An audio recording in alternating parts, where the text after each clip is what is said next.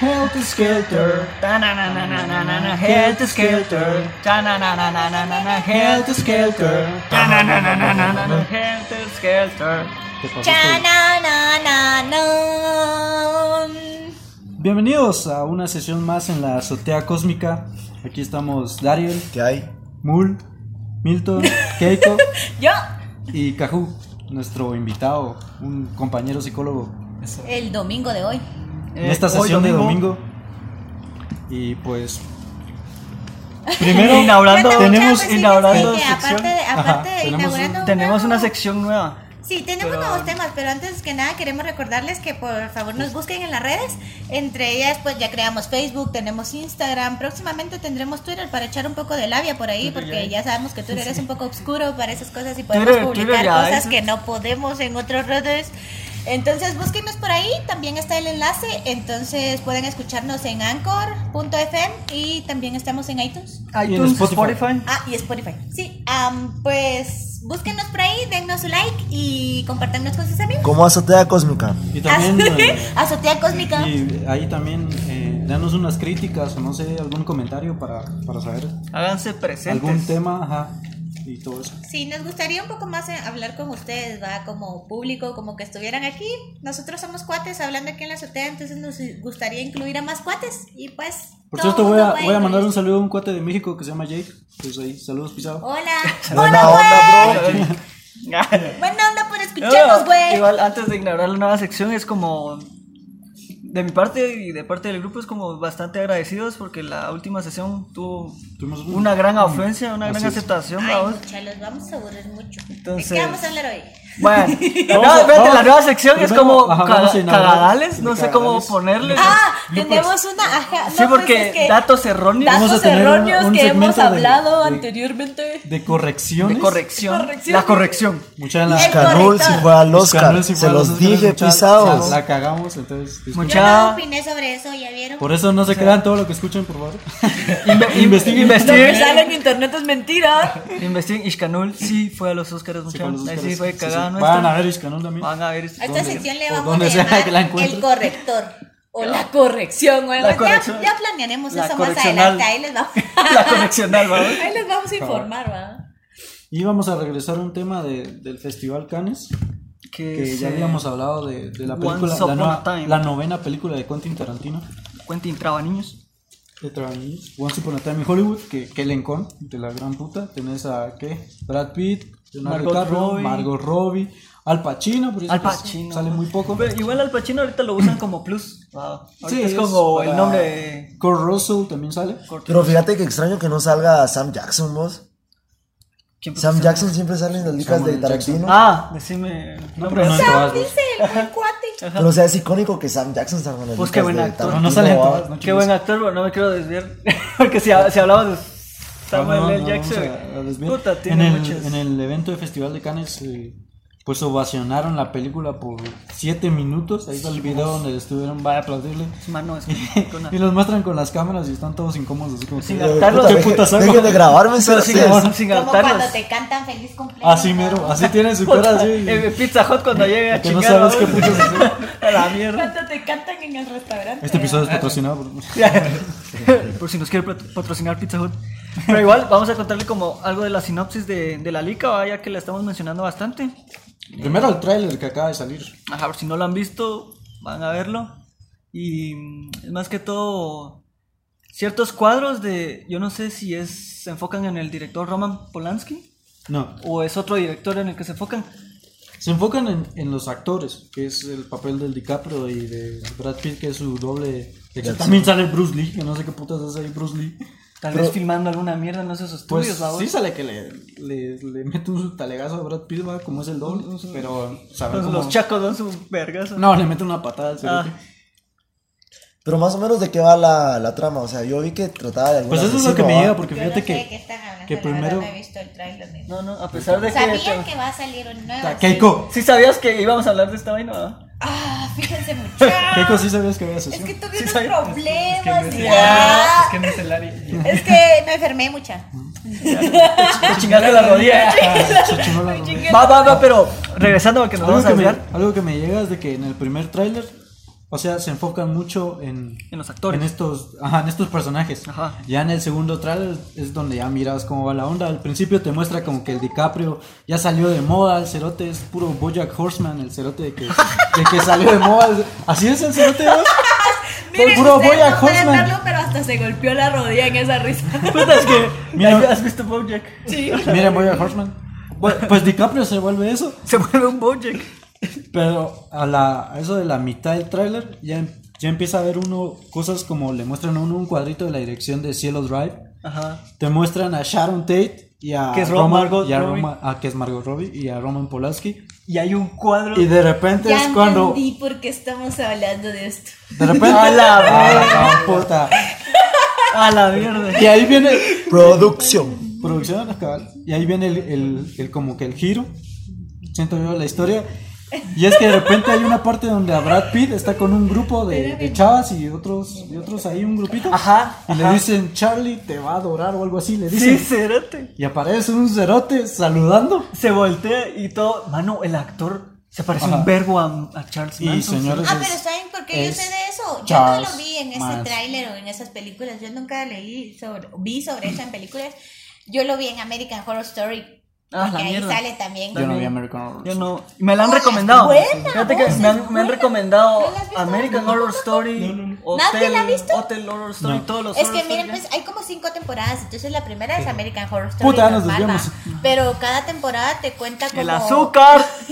Cada temporada te cuenta distintas historias. Por ejemplo, la tercera, que fue mi favorita, es sobre un psiquiátrico. Ah, en donde tienen a los manes ahí bien loco. La verdad que es bien loca Sí, la temporada. por ejemplo, la cuarta o quinta creo yo es sobre bruja, ¿va? sobre brujas. Sobre sectas o algo así, ¿no? Es sobre brujas Ah. y bien trabada porque hay como te cuentan como el tiempo de antes en donde las brujas había una bruja que hacía vudú, por ejemplo, las dos brujas principales era una vudú y otra que tenía como una casa de los horrores, va. A ella no le gustaban los, los hombres y los negros, va, en ese tiempo. Entonces hizo una casa de horrores en donde torturaba a afroamericanos. Morenitos. Morendazas. Mi niño. Y Ah, de- pues de así te color cuenta en, fuerte. en- de color oscuro. Color, los de color. ¿cómo Que se se, me pasaron de todo este, vamos. Pues a mí no me llega mucho eso de color porque me Sí, hace eso- pensar que los te porque- son como insípidos, va. No has escuchado, hay un poema de, de, de eso, ¿no has escuchado de como los colores que tiene alguien de tez blanca a comparación de las personas morenitas? Ah, que ¿va? uno se pone rojo desde que... ajá. Vos, que ese poema. Hola, vos, de verdad hay un poema de eso, pero fíjate que ahorita decís así, de una se pone rojo o algo así, hay una publicidad para mujeres en donde, digamos, rojo es un color muy sensual, pero antes se creía que, a- pues incluso hasta en estos tiempos, aquí en Guatemala al menos, la mayoría de gente educa de que rojo no lo puede usar cualquiera, en primer lugar, porque es un color atrevido. En mujeres, te digo, en mujeres, porque los hombres se ponen una camisa de Cajú, mira, traes rojo. Eso no es rojo, eso no es rojo. ¡Ay, qué Ah, la mierda. Perdón tu daltonismo. Eso, eso no es, es Sí, naranja. Naranja, cero. Pinche daltónico. No me da la luz acá, no chingue. No come mierda, yo soy el mío. Es domingo en la mañana, men. en la azotea no hay luz. Estamos sin luz. Estamos- sin luz. Estamos sin luz a las cierto. 10 de la mañana. Se fue la luz, muchacho. Se fue la luz. pues la cosa es de que antes decían de que no cualquiera podía usar rojo. Ahí. No, por, no porque sea como un color individual, digamos, sino porque la sensualidad que conlleva el color va el atrevimiento, Ah, la sí, sensualidad, sí, sí. como la manera que tenés como que sentirte, siento yo, tal vez en base a eso, para ponerte rojo uno como mujer va. Como- y ahora, nuevamente yo, tal vez hace unos cinco años y mucho, vi una publicidad, creo que de Avon empezó a hacer esa publicidad, Este en donde decía que todas las mujeres tienen un rojo para ellas, va. Entonces hacen que como que eso se exalte Este. más cool porque cada mujer puede buscar un rojo con el que ella se sienta sensual, va, con el que ella se sienta atrevida, con el que no, ya no es como decir, no, rojo no es para todos, va. Sí, hay un rojo para cada quien, va. Cada, así morenitas y te ponen en el comercial morenazas, morenazas, va. Porque hasta no- no ven la blanquitas, paleta de Hasta blanquitas con todos sus rojos distintos en donde ellas se miran muy sexys, va. Con su rojo. Entonces va. ya saben chicos, cuando elijan la ficha del Banco Poli, elijan rojo. Si son daltónicos, no usen rojo porque Usen el naranja, naranja. Dependiendo del tipo de Pero fíjate que tenga. En ahorita- este. A mí me llega el rojo, pero en, en las- en su sentido dual, ¿va? así como todo, porque el rojo es eh, amor, lujuria, ira, más. Se puede ver como un color muy Sangre. violento y sangriento, Sí. como un color muy apasionado. ¿va? Estimula el hambre también. Por eso muchos restaurantes utilizan rojo y naranja. Y entonces, Rojo, naranja y Ah, vaya. pues, entonces no, Charles Ah, cuando, Manson. sí, cuando ustedes de van, cuando campero. ustedes van a campero, ahí todo rojo, naranja y que No, pero hablando de rojo, ahorita lo voy a atar. Ya voy a atar rojo. esa mierda. Atalo, por favor. Voy- vamos a atar al el tema rojo principal. es color sangre. Sí, va, hablando de la sangre y del color rojo, y cuando hacían ciertos atracos, ciertas... eh, atracos, llamémosle atracos, ¿no? A ciertos Hueveos. Hueveos. De este Charles Manson con esta... La familia le llamaban a un grupo de personas. Manson. Ajá. Eh, Yo cada vez que escucho así me los imagino así con sus máscaras. No, sin máscaras. Así es. No, así me Hacía lo Romero. imagino, te digo yo. A lo Per- grande foto. perpetraban las casas, ¿va? Y mataban y ya con la sangre de la víctima escribían Pig, War o Helter Skelter, ¿va? Entonces... ¿Y las traducciones? Primero le- les iba. ¿Helter Skelter? Es que yo de, no hecho, sé la, de hecho, la canción Helter se trata como- de un juego mecánico, si no estoy mal. Ah, bueno. Ese es un Helter Skelter. Helter significa como. Gracias por aclararlo, Ah, no. porque Pero- hay gente como yo que no se lo sabe todo. Hay- en una entrevista le preguntaron de que para él qué, qué era la, la canción va de los Beatles en, en este disco del, del álbum blanco. ¿Saben que- qué? Lo voy a googlear. Producción. voy a Escuchen, hacer la producción. escuchen el, escuchen el álbum blanco y, y pues Helter Skelter ¿va? es una muy buena rola y pues él dice que él interpretó la letra como una especie de caos que se aproximaba a la Tierra. En- Vamos a buscar si es un juego mecánico, tal vez tenga algo que ver con eso. ¿Qué tipo de juego? Pues. No, es que le preguntaron a los Beatles y ellos decían, no sé qué putas va, él- Ah, yo el- no sé qué, qué putas. Y, eh, y me parece él lo interesante porque manera. Charles Manson decía que, que como una divinidad le hablaba a través de las canciones Ajá. de, de los Beatles y que solo él las podía No, interpretar. pero es que se también tienes que entender que en una mente de un psicópata eso es totalmente no, yo sé, real. yo sé, pero Entonces no ¿cómo puedes- empieza? es como ¿cómo cuando vos como Es artista, como- es como ¿cómo cuando funciona vos su como artista, interpretación? ajá, como vos Ajá. como artista pones un cuadro y es lo que te decía. Es yo como la que te pasada, pidan el que a mí me caga, que a mí me caga porque el artista hace la pintura, hace la pintura con un fin. Ah, sí. Y entonces voy yo y yo cuando voy con un artista le pregunto qué sin- ¿por qué hizo esa pintura?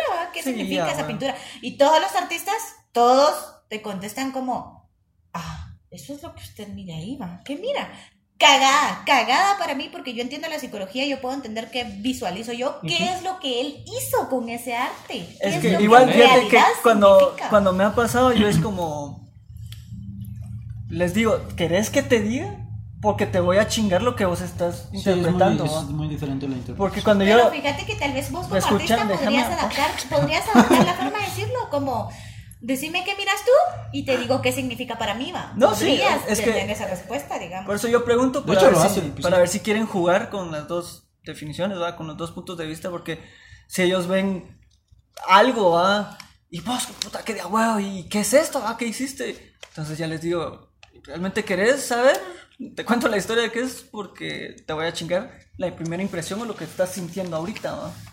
Y cuando les cuento es, ah, yo pensé que era no tal cosa. nada- y no tiene nada que Ah, ¿crees lo que, se bajan? Yo, es que yo Pero los es que- he pero, es, visto. pero es por la percepción Ah, de Sí, cada porque uno. como Yo- es yo así como visto. que tu, Entonces, tu interpretación a raíz- es incorrecta y entonces te sentís así como que... ah, A raíz yo les Quizá no es cuento- que sea incorrecta, pero es que como Hasta cada es persona cómica, tiene ¿va? interpretación diferente. No, o sea, sentís que no le atinaste a lo que él buscaba. La cuestión es que se razón, baja. tenés razón, buena, buena percepción, porque yo pensaba tal Gracias. vez como, sí, sí, no, es muy válido, porque yo diría como tal vez no, porque no es lo que ellos perciben, pero tenés mucha razón, no dio uno en el clavo, eso es lo que Ajá, me hace eso es lo sentir que- Esteban, no dio uno en el clavo, como, yo pensé que él quería decir eso, Pero cuando me Pero pongo a pensar, me- cuando me pongo a pensar, hemos platicado con otras personas, es como, ah, ya te tendrías que meter a...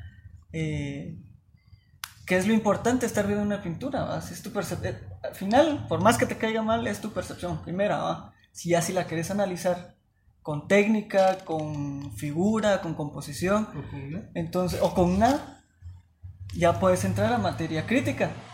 Ay, ah, ¿cómo lo interpretó? Ah, querías hacer una manzana, ya voy con el punto crítico, lo hizo de tal forma, de tal técnica, de tal modo, qué, qué composición, qué colores utilizó. ¿no? Y, pero ya sí es de un factor crítico. Si te querés quedar con el sentimiento, quédate con tu primera impresión, ¿va? O, o si te gusta realmente el arte, quédate viendo la pintura y, y ver qué más, disfrutarla y ver qué más te puede contar, ¿va? Fíjate, ajá, yo no puedo sentir una pintura, no puedo vos. Yo lo que busco es una historia. O sea, yo, digamos, yo me paro enfrente de una pintura y tal vez es lo que vos buscas como artista, el sentimiento. Como por ejemplo, alguien se para es- enfrente de una sí. pintura y dice tristeza, felicidad, Dejarte amor. mucho. Pero yo no hago eso, vos, yo no puedo, yo me paro frente a una pintura y veo de dónde, tal vez es más como proyectivo, siento yo, porque ya vi mucho de sobre eso, va. Entonces yo pienso cómo es que esta persona hizo sus líneas, cómo es que esta persona hizo sus formas, Ah, qué, a O sea, qué tú- es lo tú- que va es que tú lo a dónde- analizas, a va esta historia, a dónde va esta pintura. pues. Entonces a mí me interesa en realidad conocer la pintura, no por la historia de la pintura, Sino por sino la porque yo, persona. con to- yo conozco tu historia y entonces digo, ah, vos en ese momento estabas sintiendo tristeza, entonces. Pero vos ya vas como un punto crítico, como el Ajá, que te digo, ¿va? creo que sí. Pero a diferencia de los que normalmente vemos una pintura, por ejemplo, y no tenemos mucha técnica o mucha crítica o no profundizamos tanto, pues simplemente la disfrutamos. ¿va? Siento tristeza por esta parte y la siento. Ajá. Y siento alegría por esto y lo siento y ya. Fíjate que con una amiga es bien chileno porque con pocas personas se puede realizar eso, es ver una pintura y te, primero nos quedamos con la parte inicial, ¿va? la parte emocional y decimos a la que calidad por lo menos siento que eso Guau. pasa. Yo digo, wow. Por el Ajá, estilo, ajá, y todo decimos, "Ah, me gusta, va. Después de que nos quedamos con ese me gusta es, Ya buscas ya, el- critiquémosla, ajá. va. miremos cómo utilizó, ya nos acercamos. Ah, dio tales pinceladas, la profundidad que dio. Está muy chilera, pero tal vez le faltó algo acá. Porque también de eso aprendemos, ah, sí, no, eso sí no puedo hacerlo yo. Porque Sí, yo eso parte de, de Pero ella. es- Pero fíjate Ajá. que yo también, yo siento que es algo mezclado lo que yo siento, porque en lo que yo voy buscando a la persona, a mí no es sentir qué emoción, digamos, sino es armonía o no armonía. ¿va? Como esto me atrae o me hace sentir bien, así tal vez, esta pintura me hace sentir bien o no me hace sentir bien, va. No es como me hace sentir enojo, me hace sentir tristeza, no. Es armónico para mí, me hace sentir paz o no. Y luego ya busco, va. Tal vez por eso no encuentro tal vez mi sentimiento, pero sí busco lo de las demás personas, ¿no? Es que fíjate que yo valoro más la, el talento de las personas, vamos. Porque ponete, o sea, yo soy una mierda para dibujar. yo soy una mierda para dibujar. Dariel suena como el gallo Claudio. pero Cabal. Ignoran. Es que no ese es Dariel. No, ese, ese es. Matemáticas. hijo. O sea, mira, o sea, yo estuve tres años dibujando, vamos, Este dibujo técnico, Daniel. pero era una mierda. Entonces, cuando yo miro a alguien dibujar, vamos, y miro que es algo artístico, o sea, puchis, yo digo, puta, puta, qué show persona, ¿va? Es que Porque puede que hacer cuando, eso, cuando ¿va? yo estaba en, di- en dibujo técnico te estabas muy muy apegado a una normativa, A mí muy me gusta regla.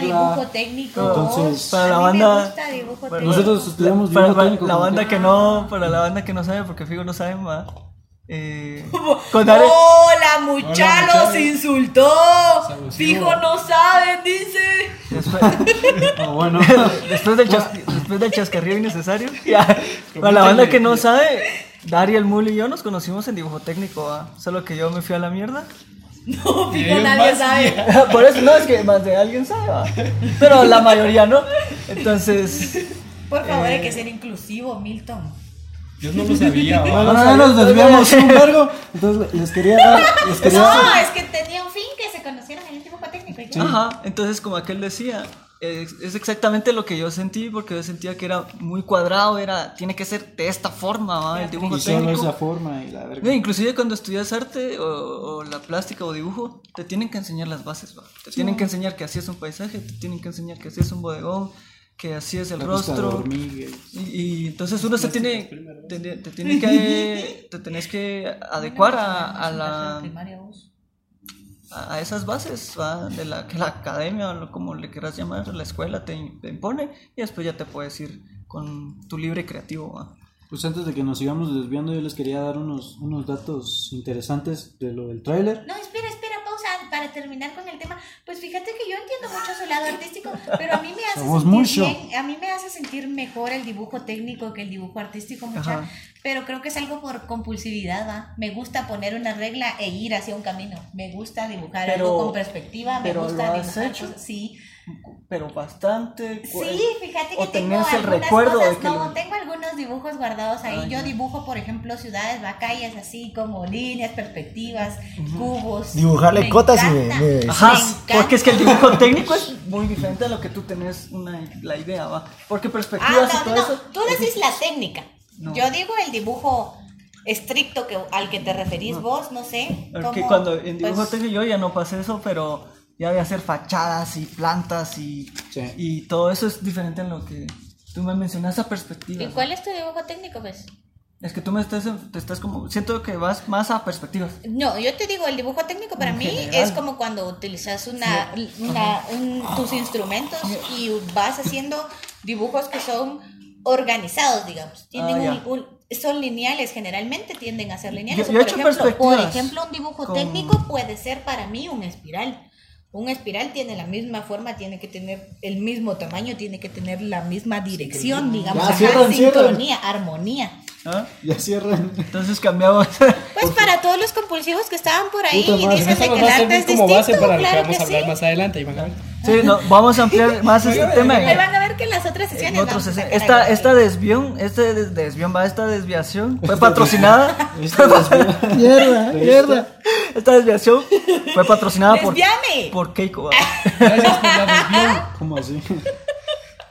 Oh, No, les iba a desviadas. decir los, los datos interesantes y es de que en el trailer Sección se de escucha, datos interesantes. se escucha una canción de Te Mamas and the Papas, se llama la banda. Perdón. ¿Cómo así? The mamas Te and the Mamas papas. and the Papas. ¿Ah? Te Mamas and the Papas. Sí, sí, pero. Te mamas, güey. Te mamas And y the te papas. Y la canción se llama Straight. Shooter. Straight. Y ahí, y ahí se das cuenta de, de que, de que Quentin Tarantino hizo su, su investigación, ¿verdad? Porque esa, can- esa canción se supone que cuando encontraron el cuerpo de Sharon Tate, a, algunos, a unos metros estaba, estaba el pia- un piano y tenía como que la hoja de esa canción. Papas. A la madre. Mano, Entonces, Sharon Tate estaba su- embarazada. cero. De ocho meses, así es. A la verga. Así es. Y otro es de que el actor que iba a Qué ser huevo, qué de... huevo que pensás eso. Imagínate que igual no estuviera embarazada y esto igual lo va a matar. ¿no? No, sí, sí, pero igual. Seguí, seguí. Puta, que... No te digo que el azúcar. Yo, ¿no? yo soy fatalista, mucha. ¿Qué les digo? A mí me encanta la Y muerte, ansiosa. me encanta lo oscuro, me encanta eso de vivir y morir. ¿Es algo normal? Tranquila, Kira. Mm, Esa no sé. o- Sos tan dark, entonces. Ah. Miren cómo se ponen nerviosos los hombres cuando les hacen una broma de esos. ¿va? Primero la hacen y luego no se aguantan. ¿va? ¡Huecos! Hola, puta. Hola, me están no. tirando. Ya, que Puta, qué, qué violencia. ¿Qué te pasó, Keiko? ¿Estás tranquilo? Está- hoy, hoy venís Toma a agua. hacer- ¿Qué tenés? Vamos a, vamos a hacer una sesión de grupo. güey. Nada, muchachos, que fíjense de que la verdad recuperándome todo el día y dormí y ahorita ya estoy feliz otra vez. Eres, eres una Mi intervención. energía sube. Ya recargó. Estás en tu día. Ah, la puta. Don Cerote.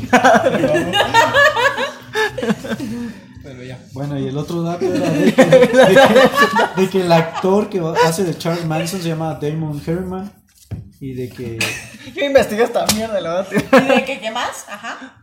y de que ya había sido eh, ya, ya había entrado en el casting de la segunda temporada de Mindhunter también como Ah, Charles la Manson. sigo sin ver esa serie. Mindhunter yo la vi esta semana. Mira, pues mejor, no mejor, mándenme un mensaje esta semana, lo voy, a, lo voy a googlear porque Netflix no me ha servido. Ah, la lo, voy a, lo voy a googlear ahí, así a lo chafa en internet. Pues, Pues, pero fíjate que inclusive la vida de Charles Manson es, es bien cruda, vos. Es bien pisada. Que... Sí, yo, yo estaba tratando de buscar el, el disparador y tú un verga. Tío, tuvo un verbo. Sí, Sí, ¿verdad? Su- sí, así su- es como su se mamá sí. así. Pero él era un poco desorganizado, tiendo a Es que todas Oye, ¿no? pero desde su infancia desde su su mamá lo metió a vergueos así de, Ah, sí, de sí, pero es que violencia, fíjense que digamos, ahí, drogadicción. hablando de psicópatas, hay dos tipos, ¿va? Los que son organizados y los que son desorganizados, los sistemáticos, los que, por ejemplo, han visto esta película de... mm, ah, ¿cómo se llama? Piénsale, piénsale. El silencio de las- del silencio de los corderos.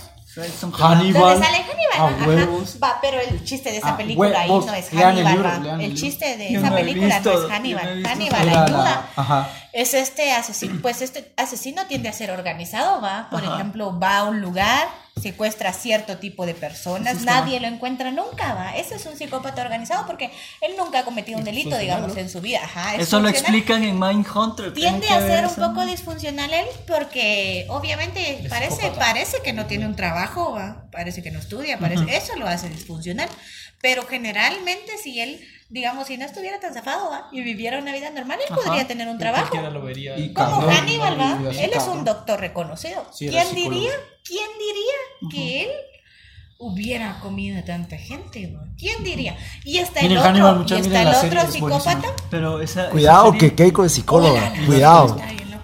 ¿Ya viste y, la serie? Y está el otro psicópata, no la he terminado de ver, Pues, pero pero es buena. es yo creo que hay una lica Pues de está la el otro psicópata que es desorganizado, ¿va? Sí, el que quema cosas, el que mata gente, el que va a quemar ropa, ajá. Él es un psicópata, loco. Entonces a mí me parece que Manson era más desorganizado que organizado, aunque tiende a ser manipulador y él no haya hecho la mayoría de las Pero es que son rasgos que no, Tiende a no ser necesariamente desorga- son, es son los que desorganizado, es dominan. Tú dirías que es explosivo. Desorganizado entonces. Creería yo, sí, no tiene algo como muy sistemático de No. realizar, va. Incluso, que- incluso algún mismo creó su banda. Fíjate, yo Vamos pienso- a, ¿cómo se llama? Delinquir, Yo vamos pienso a que es un psicópata idea- idealista. O sea, yo, yo no entro en materia de psicología porque Todos esa los vaina no. psicópatas No, son idealistas, todos, todos, lo- todos.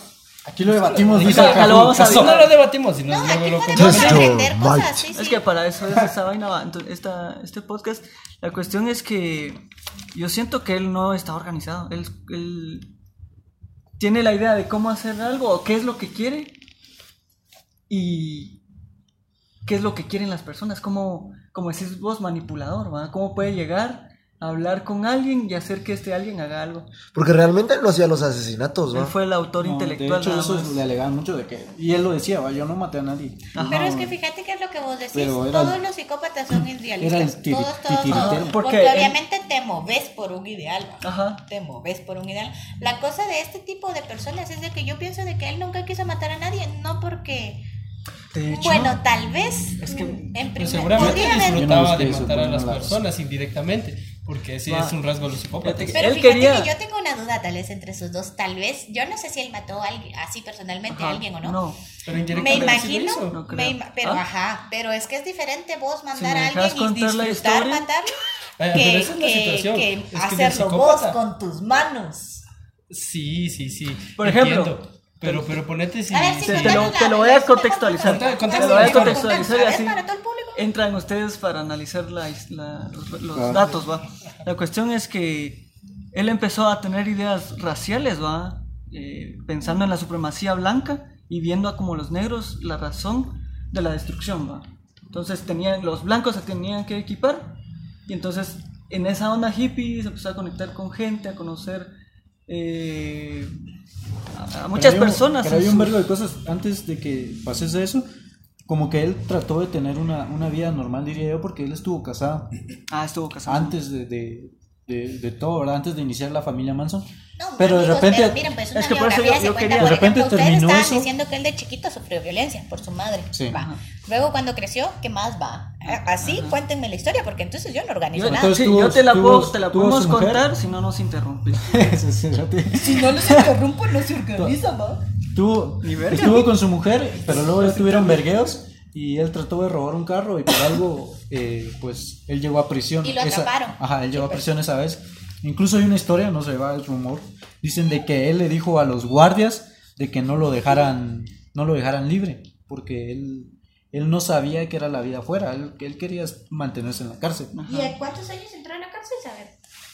Ah, no sé tú. Pero decís entre los 25, Sí, tal vez 20 sí. a 25, Sí. por ahí decís. Tal vez. Y de ahí ya entró a la. Ya empezó como que la familia Manson, pero hay un vergazo de cosas que Sí, están es así que en no, medio. no lo podemos contar todo. Ah, la gran Solo una síntesis. Pues, Quisiera dar los datos de que, uno, si, si ustedes empiezan, oyentes empiezan a buscar sobre Charles Manson, encuentran una cantidad de cosas desde teorías de conspiración y, y babosadas como que él estuvo en un proyecto llamado MK Ultra, que era de la CIA, que, que probaban, probaban meterle...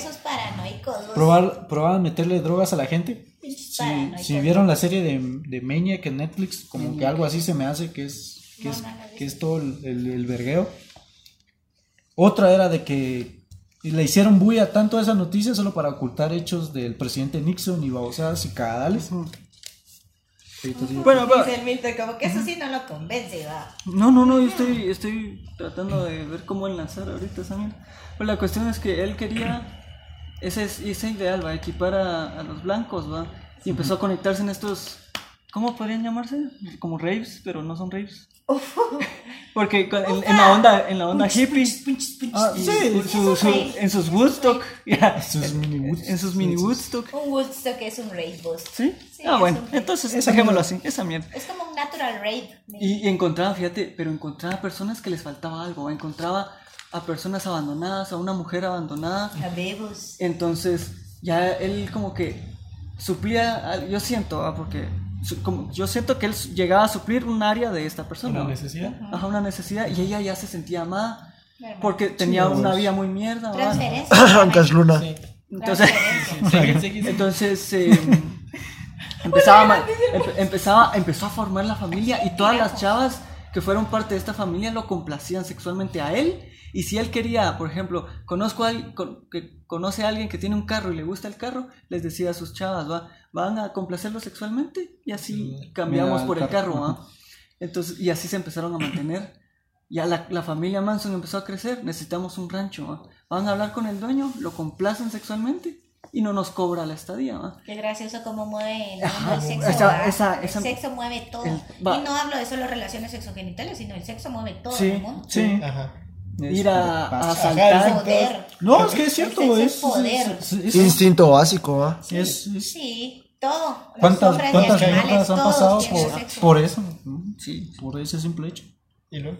Pues entonces los empezaba, los empezaba, los empezaba a manipular. Y fíjate que ya uniéndola a la película, el cerote quería algo de un director. No sé si su colaboración en, el- en su movimiento. Y así es como se hizo la Y, y-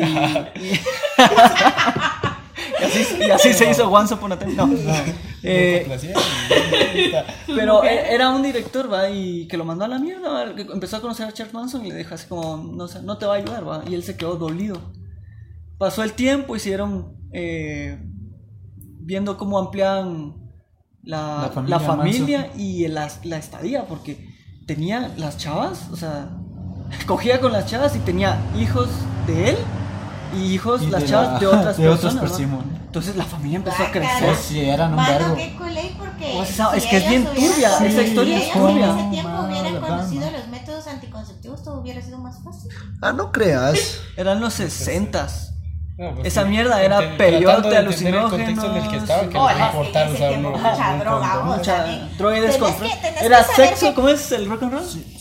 Ajá, Eh, Sexo, drogas, sí. drogas y sexo, rock and drogas roll. y rock and Pero fíjate que Ah. en esa época también hay que entender que muchas mujeres resultaron embarazadas así en la normalidad, ¿va? No locas, así por los raves y todo. No, en la no estamos diciendo eso. no. Mucha droga, mucha. Sí, Charles Manson de hecho era un pisado que se metía ácido hasta la... Está cool. Pero Y fíjate así- que el ácido que no está tan así culero como- porque yo vi un documental últimamente sobre eso de que en esa época habían muchas más drogas y por ejemplo en, en ese tiempo había mucho ah, ¿cómo El San? Pedrito. Estaba viendo qué Puta. Ah, fíjate que es un cactus. Ah, Ah, tu como madre. el peyote, decís. Ah, entonces le llaman el San Pedro porque dicen que cuando lo ingieren ven a San Pedro. ¿eh? Hola, pero eso pasa con el peyote también, vos. Yo conozco Mara que se ha ido. Dicen que se utiliza de retiro espiritual a vos. Ah, pero ya se estás. utiliza de retiro Simón. espiritual y dice que, o sea, ese es el fin de esas drogas naturales. Pero ella llegar sí a se la. Dios. Ese ya llegar la. a Dios el, es el ¿cómo fin. El ayahuasca. Con- Busquen a Mashimon. Con muerte cerebral, decís, llegar así a Dios. Pues la verdad es que sí está un poco culero utilizarlos porque sus efectos. Daño Dicen, cerebral. fíjense que yo estaba viendo Díganle este no a las documental, drogas, yo estaba, no, díganle sí, pero con cuidado. No, No, yo No, no, no, no, no, no. Antes de que Espérense, hables, espérense, antes de que espérense. hables. Yo estaba viendo Este este Family documental en donde decía de que las drogas no tienen efectos secundarios. Médicas. Ah, pero mira, Que sean antes, legales. antes de que la Keiko hable, tengan en cuenta que la nicotina es una droga, el alcohol, El alcohol, es el una droga. azúcar, el café café, droga. Para el la- sexo, para la banda el que- trabajo, que es los estudios, la compulsión, los No, amigos, las parejas, tóxicas. Entonces, para la banda que es así muy moralista, Solo este parente, este paréntesis para. Ajá, sí, sí, porque se pueden echar, ponerse Se puede hiper a pensar, a verga o so- puro nicotina y la gran puta. Pero cuando dicen drogas, ay Eso Jesús, sí, no, y es- no se dan cuenta que están drogándose. Ahora sí, ya. no, más. Ah, pues la cosa es de que yo estaba viendo en esta, yo estaba viendo en esta, en este documental, va, es un documental muy cool, muchas tal vez deberían verlo. Se llama Toma tu pastilla, se llama, Toma tus pastillas, va. ¿En dónde, Y hablaba, ¿dónde está? Yo lo vi en internet. Ah. Toma tu no lo puedes encontrar Sí, en se llama YouTube. Take Your Pill, no sé. Ok. Pero yo lo vi en Pelis 24 o Repelis, no sé. Ah, bueno, ah. Ya cerraron. Pueden Pelis encontrarlo ahí. 24. Ah, entonces en Repelis ya. Otra, Patrocinado. otra sopa, vale, y sopa. Por- No, pues la cosa es de que aquí decía, explicaban que antes, en ese tiempo, cabal, en donde ustedes están hablando, en esa época Eh, las drogas se hicieron legales y descubrieron 69, la... descu- ¿no? ah, incluso un poco antes, desde el Todavía 30 se usa. empezaron a descubrir los, las anfetaminas, ¿no? Y que la gente empezaba a usar anfetaminas porque pues se sentía poderoso y se sentía mejor y así va. Y luego las cambiaron porque se dieron cuenta que esto eh, se usaba en abuso, va, en exceso. Entonces lo que, util- lo que hicieron era mediar estas drogas y ahora se usan como para los trastornos de déficit de atención, va, que son Ajá, anfetaminas cambiadas, ahora se utilizan metanfetaminas. La cosa, la cosa es de que yo estaba viendo allí en el documental y hablan los chavos primero, va, los chavos de, los- de las universidades. Y dicen así como, es que yo lo tomo a veces, va, cuando tengo la vida en la universidad, en la universidad es muy difícil, porque uno como chica tiene que estar en las redes sociales, tiene que verse en Instagram, tiene que ser lista, tenés que tener buenas notas, tenés que salir a socializar, tenés que quedarte en tu casa y tenés que rendir para todo, va. Solo como chica, también ¿cómo como haces chavo. No, sí, pues, pero lo hablaban las chicas, digamos. Y, y entonces, es que... Shodari. Es que, no, o sea, sí Son te- pagas, son pagas. A vos, no, solo ni puedo hablar y pues, me también callo. es un poco por, disculpen este, esta juzgadera ya, pero eran norteamericanos, va. Y los norteamericanos necesitan mucho la sociabilidad. así. cara, Trump. Sí, sí, es que ellos, si se dan cuenta, todos dicen así como, no, es que la popularidad, yo quisiera ser popular, yo quisiera ser de los que tienen pisto. O si quisiera, como, Venga. como, como que Sí, esa sí, sí, gangrena, como que esa idea de... Como que fuera veneno eso, vos. Pero lo Todos quieren- lo quieren ser esparcir por populares. todo el mundo, Necesitas mil likes, necesitas mil comentarios, necesitas que todo el mundo te comente. Entonces, te, en- Yo entendés con tres como- memes soy feliz. en- Un like en entendés como... ¿Con, con tres ah, memes sos feliz? La neurotización. Ah. Bueno, vos, Mames. respetame, mano. Es el invitado, respetado. Aunque sea por hoy. Aquí sí, vienen de invitados, vienen a ser troleados muchas Sí. veces. Cuidado. Cuidadito, cuidadito venciendo. Eso es después mucha. Ah, Pues la cosa es de que en esta, se les va a resumir, va, las chicas decían de que se necesitaba para tener buenas notas, va, decían ellas, yo quiero sacar un 94, tengo que tomar mi pastilla, ¿va? aunque me haga sentir mal, hecha lata el otro día, yo tengo que tomar mi pastilla porque si rindo, va. Casi todos los estudiantes usan e incluso los venden en foros y ni siquiera se dan cuenta que es una droga ilegal, pues todo mundo la usa en la universidad, ¿va? Y yo como, hola, qué curioso. Te hace sentir bien, te hace sacar buenas notas, te hace curioso, súper cool, parece una droga maravillosa, ¿va? Vamos atando. Pues luego hablan Ah. los grandes. No te voy, es que llegamos al peyote y eso, ¿va? Ah, bueno. Pues y luego hablan los grandes y los grandes dicen que ellos Am- utilizaron Am- eso en la época de los 40, 50, 60, sistema de 70, ¿va? Ah, Y sí, se sentían superhéroes. Por ejemplo, había un artista que se rompió los tendones y los músculos y se tomó eso y va a competir, ¿va? Yo tengo déficit de atención. ¿Quién me va a decir que estoy tomando estimulantes? Yo Eh, puedo tomarlo, un atleta. El ciclista, Un atleta. Pues no, no, no. Tuvo, tuvo un Armstrong, sistema. sí, el- el- el ciclista. ah, el ciclista tuvo Ajá. su sistema de dopaje. del Tour Sí, de France. que lo descubrieron hasta uf, cuando Ah, había ganado muchos, cuando ya había muchas- ganado muchas medallas. hipotéticamente porque no me sé el dato en concreto para no agregarlo a la sección de cagadales eh, imagínense que fueran la, la cuarta todos. vez consecutiva de haber ganado Ajá. y hasta la cuarta vez se dieron cuenta y ahí ya le pero quitaron él todos dice algo que todo. Keiko está diciendo que él no se avergüenza de haber utilizado ingeniado ese De hecho, sistema Porque de él decía que todos los demás lo que utilizaban. esperen, esperen, pausa. A eso voy a llegar. Aquí en el ¿Ya documental, aquí en el documental, entonces llegan y dicen ellos, va, dicen ellos. Porque yo no lo usaría si me hace sentir más popular, me hace rendir en los estudios, me hace sacar un 90 en el examen que necesito para mantener mi promedio para ir a ¿Dónde otro la lado. consigo? Yo también lo pensé, vos, pero son bajo de prescripción médica. No. Ah, Y entonces, pues la cosa, la cosa, la cosa es de que entonces viene y Ella el- psicóloga, escucha.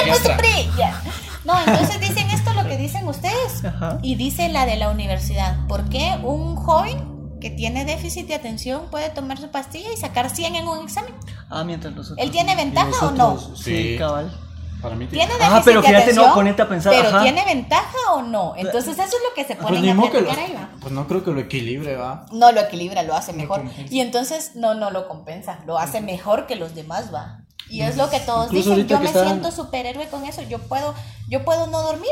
O sea, Ah, y dicen, al final de cuentas los científicos, porque primero hablaron los chavos, va, luego hablan los científicos, y los científicos dicen que esta droga no te hace más inteligente.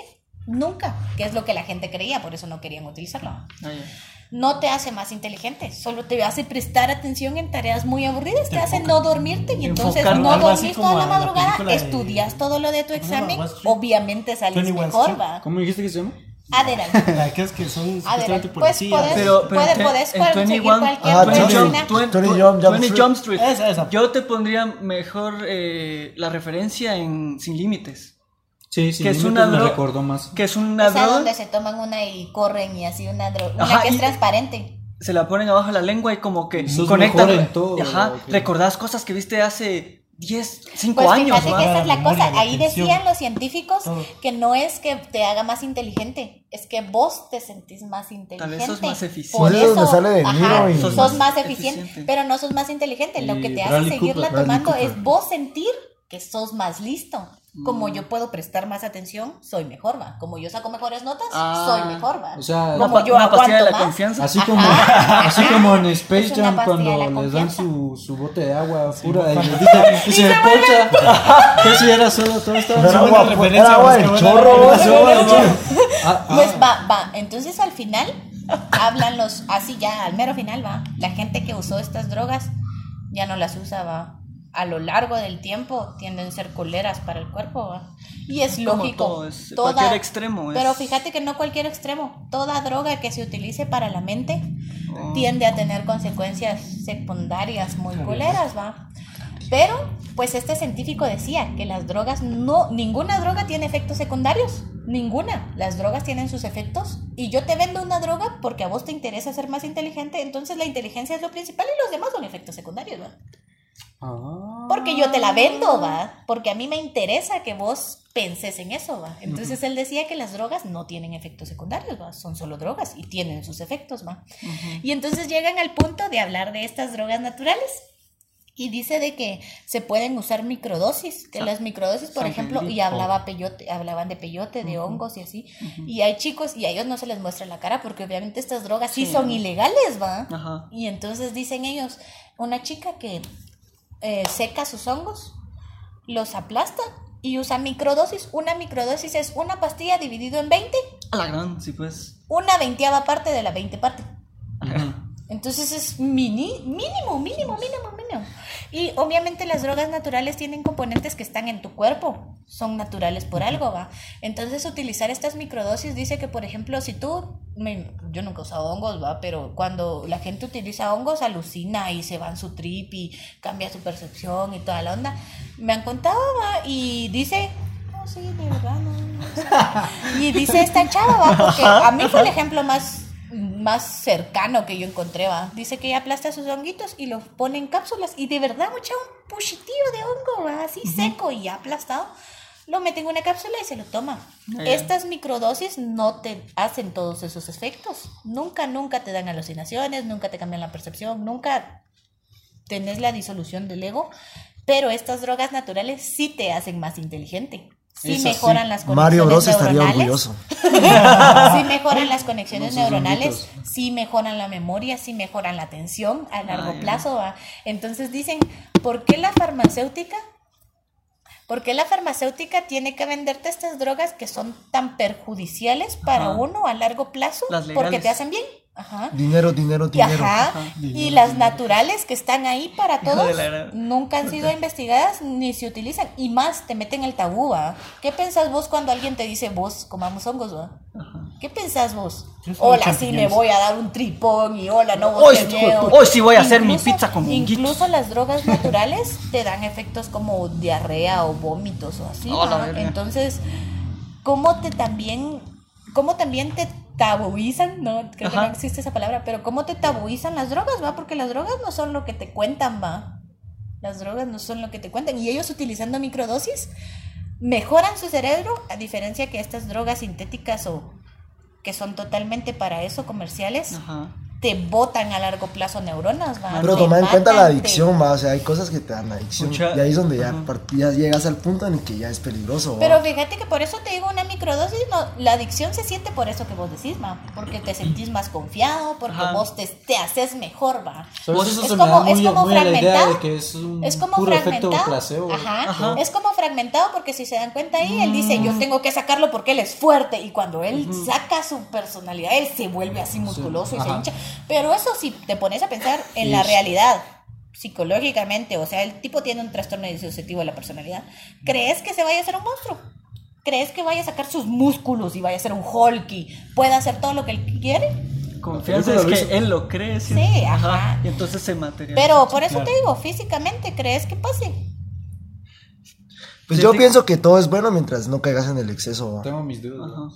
Si vas al exceso. ¿Tú, tú creerías que sí lo no logra, existe, no? No, Físicamente no. No, no, no. Fíjate que yo entiendo cómo es. ¿Ya vieron la de Glass, va? Sí, sí, sí. No, no, no, yo no lo he visto. ¿Has visto Ah, Glass? cagada. No Va, puedo ¿has visto- eso. han Pues visto fíjate que en la Requiem película por de un sueño? Fragmentado, sí. En la Vaya, película de Fragmentado, cuando al final se convierte en el monstruo. Ah, le yo la lo verga, que pensé es que, espérate, ves, espérate. Yo lo que pensé ahí fue que en su mente él se volvió así de fuerte, va. Ajá. Que fue una como tergiversación de cómo él se percibía en el mundo. Porque yo no creo que eso sea posible, vos. Pero Solo no- mentalmente no puedes no, sacarte No, pues hay, hay, hay eventos en donde hay un video muy famoso donde hay una mamá en el que su hijo se queda atorado debajo de un carro y ella empieza a sacar un, un talegazo de fuerza. Ah, pero eso es Adrenalina. Eso es adrenalina. adrenalina, Es, es que la esos adrenalina, no son crees- la adrenalina sí dispone el cuerpo de maneras mucho, muy extremas.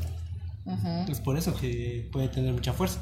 Ajá, pero no es porque él en realidad se haga muy fuerte, ¿va? Pero, pero ya te comentaba de Requiem por un sueño porque yo no sé si la han visto todos. Sí. Eh, yo no sé cómo la captaron eh, ustedes, pero yo no me enfoqué tanto en los problemas de drogas de algunas de algunos personajes en la película, sino hasta dónde eh, tus metas, hasta dónde pensás llevar a cabo tus metas, ¿va? ¿Qué precio pensás pagar por lo que estás? Mano, ese men que a cada rato vendía la tele su mamá. Sí, vos.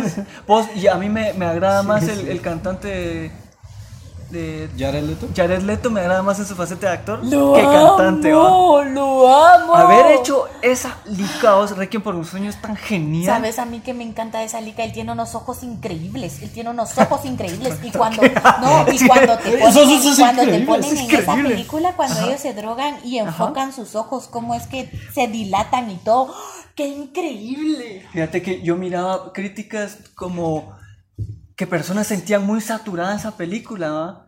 Pero para mí Darren Aronofsky hizo un trabajo bien de a huevo al meter escenas como cuando la mamá está en su casa y está haciendo mil cosas, ¿va? Vos y pero es que ver esa escena. que la mamá también es adicta. Exacto. Qué triste. Es exacto. Porque cómo lo juzga él, va, pero Ajá. la mamá es una adicta. Es una adicta porque ¿qué precio va a pagar por su meta de ser delgada, va?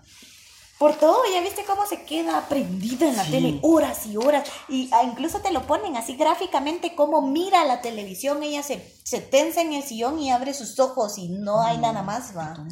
La televisión también puede ser una droga, muchachos. Sí, sí, sí. Pero regresemos a lo de Charles Manson. No, pues, ¿en qué, en qué nos quedamos A en el relato? Aquí estaba En explicando lo del de uso de las- drogas y Ajá. su estabas descomposición y su orden y su Ah, la desorden. casa, de su familia y tal. la cosa. Rebobinando. No, pues Ah, sí. de que tuvieron hijos. Ah, de sí. que tuvieron Entonces, hijos y hijos está- de hijos. Y... Y ahí empezó la burla. La- no, fíjate que seguían teniendo hijos y seguían. Se conectaban con gente que pensaban que X persona tenía una herencia y les iba a dar plata. Y entonces volvía a mandar a sus chavas, ¿va? Y les dijo, no, va, yo no tengo pisto, entonces dame un carro. Y, y gente que ya no quería nada con él, lo mataban, ¿va? Y volvían con su sangre a poner War, Helter Skelter, Pig y sus ideas raciales, vamos. Mataron a nueve personas. Pero eso ya fue. Yo. sí, pero eso ya fue en, en, en el evento. Hola, pero fíjense que nueve suele ser muy poco para un grupo. Porque yo Pero fue el principio. fueron, eh, Ese fue. En sus principios fueron nueve. Y como dice, él lo toman como autor intelectual. ¿Fueron cuántas las Pero personas es que que fíjate que yo siento de que en ese Tres, aspecto cuatro. él fue actor intelectual porque autor, Cuatro, creo yo. autor No me acuerdo. Por su egocentrismo, por su narcisismo, es psico el egoce- sí, el egocentrismo. ajá. No solo el egocentrismo, sino también la megalomanía, va que era lo que él tenía, por ejemplo, yo vine a hacer que esta gente mate por mí, va, que era lo que él sentía. Por eso no hizo tanto porque digamos, hay psicópatas más mucho más a mí me parece mucho más listos, la verdad. Porque eso de a mí, sinceramente, eso de ellos bus- bus- ponerse detrás de la gente para que cometan sus delitos, eso significa un trastorno que vos no tenés el coraje de hacerlo, no tenés el valor de hacerlo. Toda No, persona de hecho- ama la muerte en algún punto. Por eso nosotros matamos moscas, por eso nosotros cortamos plantas. Y así- así es, lo vamos a paja, estar- es paja que la gente diga que nunca va a matar nada, va a ser. Cuando algo muere, algo nace. Y cuando, con esta, sí, y cuando con- conectando con esta lica, es eh, pues esta premisa, cuando ellos llegan a la casa de este cineasta, porque él tenía en mal a un director, pero este director se mudó y esta casa fue habitada por Roman Polanski, que son, puta, tenía unas liconas como la del pianista,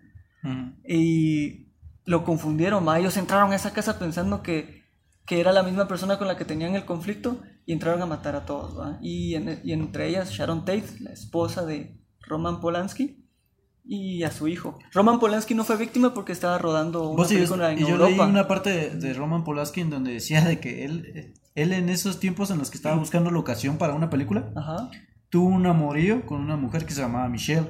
ajá. Y dice que después de que sucedió el asesinato, él creía que era John, el esposo de Michelle, como venganza por ¡Ay, haberle sido infiel. Y dice que él incluso admitió que había llegado a casas de amigos y de esta Michelle Ajá. al garage a buscar eh, indicios de sangre. Sí, pues. Porque él creía, o sea, en su locura, ¿va? Porque, o sea, para él, él Pues perdió, que su, él perdió a su mujer Pues, y él perdió que, su, que a trauma su vos, hijo. fíjate, vos, vos, vos decís así como que, ¿y, y qué onda? Y si fuera solo... Y si si, solo si hubiera- estu- si hubiera nacido. entonces- Ah, no, si, si no hubiera estado embarazada, igual, qué mierda, va. Pero, qué huevos para el director vos haber perdido a su esposa y a su futuro hijo. Qué, qué golpe más culero. Y se siente dolido que ahorita le, le, le tiene un poco a mal a um, Tarantino porque no le pidió permiso Y usar su sacó nombre. la historia. Y La verdad historia. que mala onda, porque eso no, digamos, Es tal una vez no- herida tal que te no es la por los vuelven a derechos, ajá, poner, no es por los derechos, sino porque él vivió Porque eso. Es- huevo. ajá. Qué desajuste, qué desajuste Haber para él. superado- Y si decís eso, No, que, que fue por el amante, que él cree que fue por la el- amante, ajá, el desajuste. Imagínate encontrar a tu esposa y Es tu hijo muertos Ustedes que y son psicólogos. Yo, por haberla engañado, mataron a mi gente. Él Ay, creía eso y él incluso buscaba, o sea, él, él en eso, él buscaba la lógica así como que tiene que ser alguien que nos conozca, ¿verdad? Para, para, para venir y Ajá. haber hecho eso. Qué idea más errónea. ¿Y qué Los si- psicópatas prefieren no conocerlos. Pero, Ah, eh, no. pero Roman Polanski, eso, Prefieren, eso era lo que él no será en pensaba. todos los casos, pero es más lógico no enlazarte a nada. Pero regularmente se vuelve muy personal, siento yo, cuando... Fí- Pero esa- fíjate que... esa búsqueda. Pero fíjate que em, si digamos si hablamos de Manson, Deci- lo de él siempre era personal, porque obviamente Sí, porque- si él sí. era megalomaniaco, Sí, lo de él era personal. todo es personal, todo Pero es personal que- porque nada es más importante que él, va. Vos dijiste algo así como que, ah, es que él muy bagre, va. Lo, lo miras como un, un asesino, pero no, no te termina de convencer, va. No, Pero, fíjate que pero. yo a mí me encanta la yo- locura. Ajá. Me pero encanta fíjate el que un primo, yo sé que me está escuchando, porque ya no se empezó a escuchar. Manu, ¿qué onda? Ah, sos vos, ya. Este cerote, ya. Estoy seguro que cree que Manson es un asesino pop. Porque hay mejores, ¿va? como vos decías. Que han estructurado más, que han sido o más sádicos o más. Hablando de, de así, de asesinos bien cerotes, Ed Gein. Oh, sí, esos son asesinos. Eso, ese cerote. Esos son asesinos. Ed Gein y. El o otro solo es un psicópata. Pennywise, vamos. Fíjate que a mí, yo, yo incluso me leí un libro, me encantó. Jack un el libro de caníbales. Ya que el destripador, De ¿no? caníbales, men, lean sobre caníbales. Hannibal. La gente está loca. No, y digamos, Hannibal. perfume. Hannibal fue porque. Ah, el perfume. El El perfume, cierto. Hannibal se hizo porque, digamos, porque él tuvo esos traumas cuando fue chiquito y la guerra y etcétera, etcétera. Pero hay caníbales de muchos tipos. Yo estaba leyendo ahí, incluso hay caníbales idealistas, así como ese, ¿va? Ajá. Y hay uno que fue caníbal y se comió solo a dos personas. Y él decía de que él nunca pensó en hacer eso. y él se encontró una pareja romántica y la amó tanto, la amó tanto que él necesitaba tenerla. Él mierda. necesitaba quedarse con ella, Ajá. él necesitaba ser parte de Eva. Entonces se la comió, ella se volvió parte de Eva. Y fue algo tan sagrado, muchacho. O sea, te das cuenta Como que, que no es como, hola, ese tipo. Sí, no, no es. ¿Qué si- onda? si lo tomas Se del comió a lado dos personas sagrado. Y fue por amor, digamos. Él sintió tanto, tanto, tanto Qué loco. que lo necesitaba integrar a Elba. Entonces, de psicópatas a psicópatas hay mucho. Y digamos, por eso te digo, él Kirby. mató nueve.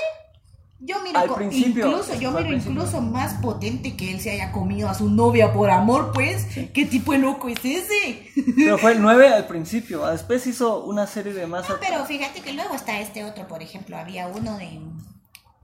Ay, no Pero ahorita hablaste de canibalismo sagrado, me hace recordar que hay gurús en la India, donde ahí en la India es sagrado eh, la cremación, ¿va? Mientras que acá todavía lo miran con, con algunos ojos no tan bien vistos. Allá te creman, inclusive si sos de alta de, Alcurnia. de alta alcurnia, Y te porque tiran ahí- al río, vos, o sea, tu ceniza la tiran al río. el sistema de casta se maneja fuerte. Entonces te piden una buena madera para tu cremación, una madera de calidad para tu cremación. Que te quemen chido. Y si hay restos de Ah, carne, no. Si, te si hay, si hay restos Que de carne que han quedado, hay unos chamanes en la India que piden permiso por si pueden comerse el resto de carne que quedó de tu cremación. Ya. Ah, porque lo consideran sagrado. ¿va? Entonces, A los Shang Tsung en Mortal carnitas. Kombat, ¿va? a los Pues shanks. así hay de locos a locos, locos, pero digamos si te No, das pero eso, eso no lo están ven más como locos, sino para No, no, ellos, no, como es decís que tú, hay, hay es sagrado. ¿no? es Ajá. como decirte, por ejemplo, aquí la gente obviamente decís, ¿te comerías vos a un niño? No. Oh, la gran... Y así se queda la gente, o sea, ya vieron cómo reaccionaron, ya vieron Sí, cómo sí. reaccionaron, incluso es como, oh, la negos. Pero en otras culturas, por ejemplo, hubo una época en donde el humano no tenía comida. ¿Qué se come? Los niños, son los más ¿En tiernitos. qué época? ¿En qué época sí? Uy, ahí, se los voy a googlear. Bueno, ¿y qué onda, y qué onda con la en historia de, de, de aquellos eh, náufragos? Que mm, Los del avión, ¿no? no recuerdo cómo era la historia. pero- Náufragos pero- es bueno, ya el mar. No, pero había una historia de que la se quedaron en el, que estuvieron en el mar vagando mucho tiempo y ah, llegaron a Alaska, si no estoy mal. Y estando ahí, pues no tenían comida, mataron a uno de sus amigos y se lo comieron. Ajá. Y sobrevivieron tres. Va, Pues hay una película, pero yo creo que era un avión. Era una- Y ellos, Esa es otra historia. Ellos quedan y es así como que. O sea, Pues igual que ya vieron también la vida Supongo de que Pi, ese. ¿va? ya es- Esa Pero- ya la vieron, la ¿Cuál? vida de Pi, Pero es que es más... donde fíjate, sale el tigre. Esa es Eh, más figurativa, Esa- pienso yo. esa- es más poética. ¿Cómo- que al cómo le final- llamaba? ya viste que al final el detective hace su historia y toda la onda y dicen así Qué como él no sé quién era el cocinero y se comieron a no sé quién va por esa pelea de los animales. Y la verdad te hace pensarlo va O sea, que en realidad eran personas. ¿Cómo O sea, no, no Richard, había Richard. Parker, creo que Richard era. Parker. Pero Richard fíjate que Parker. siento más fuerte la del Everest a huevo, porque esa vaina sí pasó. Es que ahí era supervivencia, vos. y, y por ejemplo, yo, no sé, había un estudiante de... Muy a lo loco, pero. de, de ¿Qué estudiaron ustedes? De- Ingeniería en sistemas. Ajá, había... es que, es que... De, eh, de ingeniería en sistemas, ¿va? Y para comunicarse, ahí él empezaba sus estudios en, en sistemas y estaba todas las consolas tiradas y los cables hechos huevo. Y puta, y lo sentías que los dedos se te caían más por el frío. Y ahí empezaban a tratar de conectar y, a- y recordar. Y dice, para mí, esa fue mi graduación, ¿va? Para mí, esa onda fue lo que me Ay, puso, no. que me puso a prueba al límite para aprender y poder sobrevivir, ¿va? Ir comiéndose a sus compañeros poco a poco. Otro que aprendía medicina.